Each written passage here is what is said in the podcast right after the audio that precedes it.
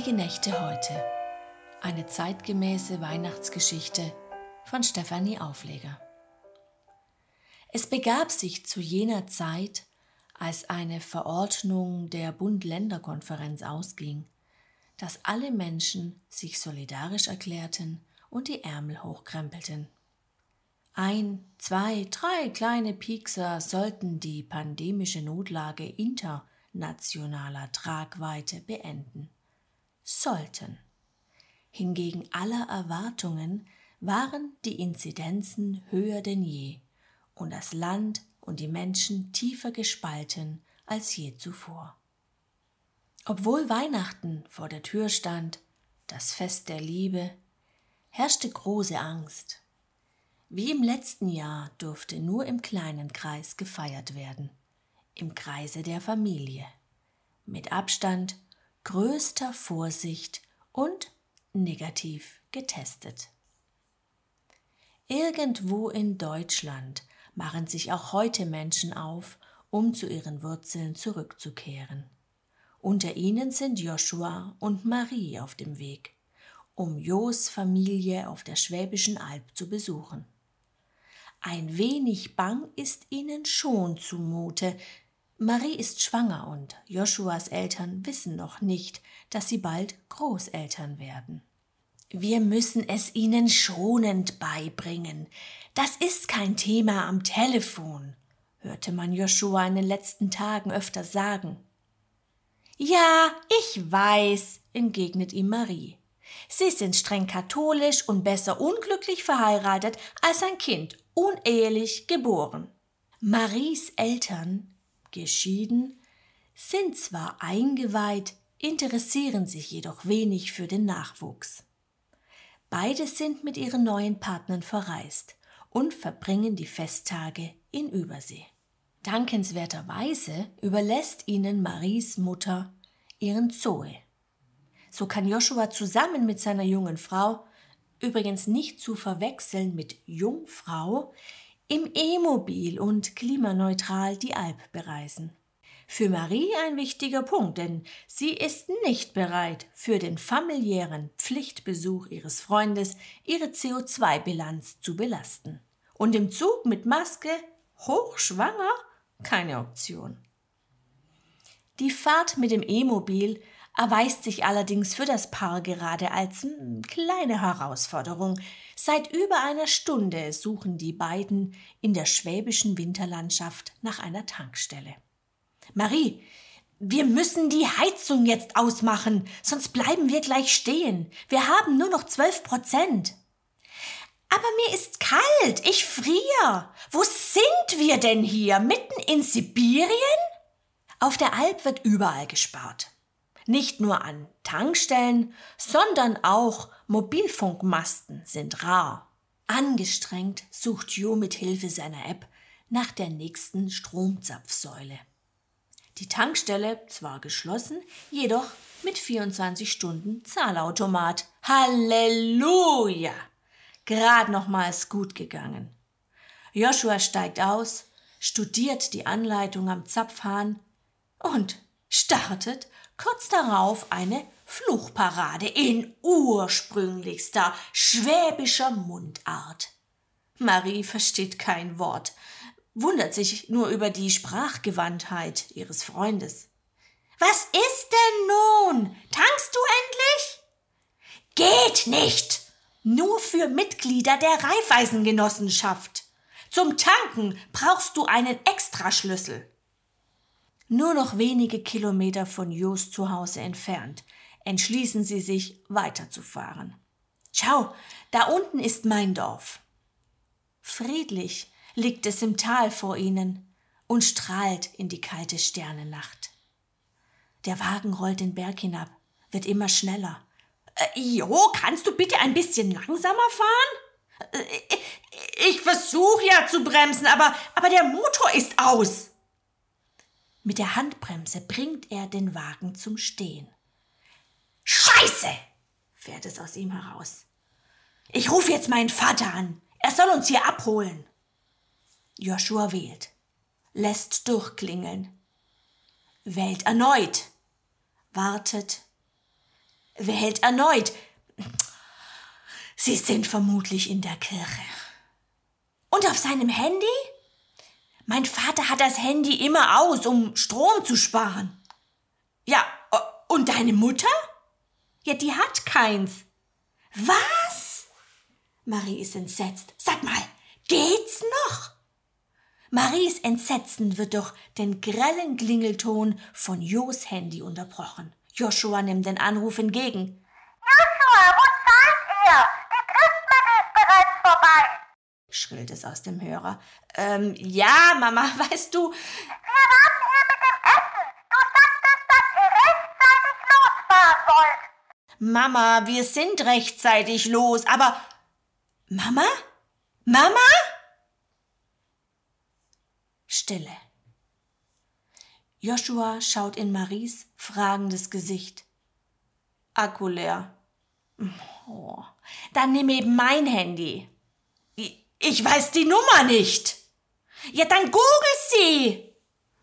Joshua versucht eine Verbindung mit dem Internet aufzubauen. Vergeblich. Plötzlich schreit Marie auf. Ah! Marie, was ist los? Mich sticht es im Bauch. Wir können hier nicht bleiben. Es ist zu kalt. Zieh dich an. Da vorn irgendwo ist ein Gasthaus. Wir gehen zu Fuß. Was heißt irgendwo? Wie weit ist es? Marie, ich weiß auch nicht. Ich war dort zum letzten Mal beim Wandertag als Kind. Hast du eine bessere Idee? Tatsächlich nur wenige Meter entfernt hinter der Kurve strahlt ihnen die weihnachtliche Beleuchtung des Gasthauses entgegen. Heute geschlossen steht an der Tür. Joshua klopft und nach wenigen Minuten öffnet der Wirt die Tür. Wisset ihr eigentlich schon, dass heut heulig Arbeit ist? Wir haben geschlossen. Kennen ihr nicht Leser? raunzt der Wirt die beiden an. Verzeihen Sie, wir wollten nur fragen, ob Sie uns helfen könnten. Meine Freundin ist schwanger und wir suchen einen Platz, um uns aufzuwärmen. Seid ihr geimpft? Ähm, meine Frau ist schwanger und daher nicht geimpft und bei mir, äh, tja, mein Handy-Akku. Der Wirt unterbricht Jo barsch. Für Sotte wie euch händ mir kein Platz, merket euch das. Mir kommet keine Corona-Leugner unters Dach. Moment, wir sind doch keine. Macht, dass ihr heimkommet. Frohe Weihnachten. Und mit der letzten Silbe fällt die Tür ins Schloss. Was hat er gesagt? fragt Marie. Doch Joshua schüttelt nur den Kopf, froh, dass Marie die Sprache der Leut hier nicht versteht. Wir müssen weiter. Marie friert und ihre Schmerzen werden immer stärker. Schweigend laufen sie die Straße entlang durch die stockfinstere Nacht. Joshua zeigt auf ein Licht vor ihnen. Eine Frau mit einem Esel kommt auf sie zu, leuchtet mit ihrer Laterne in ihr Gesicht. Was treibet ihr so spät in der Nacht? fragt sie freundlich. Guten Abend. Wir hatten eine Autopanne und meine Freundin ist. Mehr braucht Joshua nicht zu antworten, denn in diesem Moment platzt Maries Fruchtblase und zwischen ihren Beinen rinnt das Fruchtwasser. Jesus, Kind, du bist ja schwanger. Komm mit, ich helf dir. Sie schnappt Marie unter den Armen und läuft mit ihr zum Stall. Bring den Esel in den Stall, beeil die, rief sie Joshua zu. Marie stöhnt immer lauter. Bleib ruhig, mir schaffet es zusammen. Ich hab schon so viele Kälbler auf die Welt geholt und heut, heut holen wir dein Christkindle. Ich bin übrigens Magda. Wie heißt du? Joshua hört Magda aus der Ferne, wie sie versucht, seine Marie zu beruhigen. Kerle, beeil die mit dem Esel und renn Straßen auf. Hol der Ahmed. Er soll Bettdecker und Wasser mitbringen. Und auch noch die LED-Lampe. Los, schnell! Noch nie in seinem Leben fühlte sich Joshua so ohnmächtig und noch nie war er so froh, eine Aufgabe zu bekommen und sei es nur durch die Nacht zu rennen, um Hilfe zu holen. Magda hat derweil für Marie ein Lager bereitet, auf Strohballen mit Decken, die sonst nur für den Esel da waren. Wosch, ich komm grad aus der Christmette. Unser Charlie, das ist der Esel da, hat beim Krippespiel mitgemacht. Wir hätten früher mal mehr Vieh gehabt, aber dann haben wir umgestellt auf Demeter. Weißt, von der Landwirtschaft, da kann man heute nicht mehr leben. Fleisch wollen Leid fressen, aber zahlen dafür, das wollen sie nicht. Marie liegt auf den Strohballen. Magdas Worte sind für sie Begleitmusik, denn sie steckt schon mit all ihrer Konzentration im Geburtskanal. Schön atmen. Weißt, über der Atem sind wir alle miteinander verbunden. Unser Atem ist ein Geschenk. Einatmen und ausatmen. Gut machst du das. Marie hat sich ein wenig beruhigt. Magda reicht ihr ihre Trinkflasche. Mit großen Augen starrt Marie sie an. Ha, jetzt stell die nicht so an! Du musst was trinken, Mädle. Ich glaub, das Virus, das ist jetzt grad dein größtes Problem. Marie greift zur Flasche und trinkt und einen Schluck später kommt die nächste Wehe und mit ihr Ahmed und Joshua zurück. Sie bringen Decken und Wasserkanister in den Stall. Mensch, wo bleibe dir denn? Marie, wie geht es dir? Joshua stürzt auf seine Freundin zu. Sollen wir sie nicht lieber ins Krankenhaus bringen? fragt er Magda hilflos. Sag mal, willst du deine Frau umbringen? Das ist jetzt spät. Das Kind kommt. Los, wasch dort Hand und hilf. Was? Ich, ich hab doch keine Ahnung. Hat das han ich schon gemerkt. Na wird's Zeit, dass du mal was übers Leben lernst. Los, beeil die. Oder braucht der Herr noch eine schriftliche Einladung?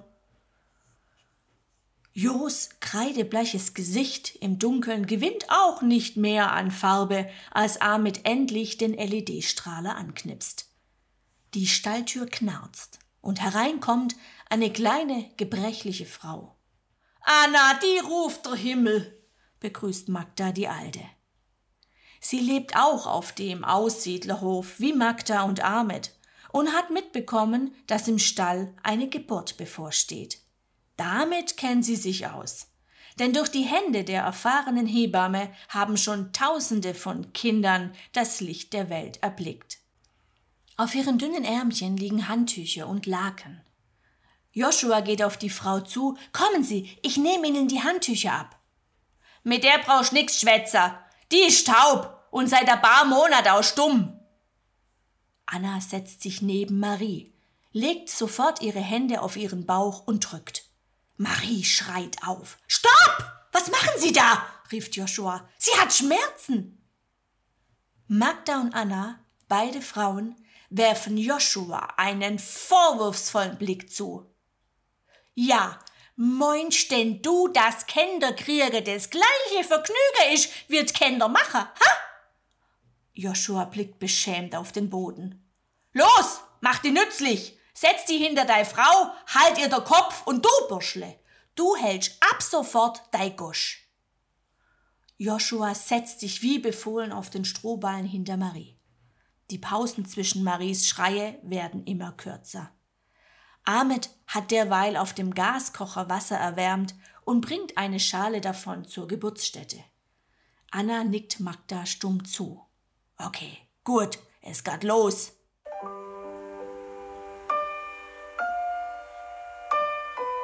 Es ist unklar, wie viel Zeit vergangen ist, bis weitere Schreie durch die klirrende Kälte halten.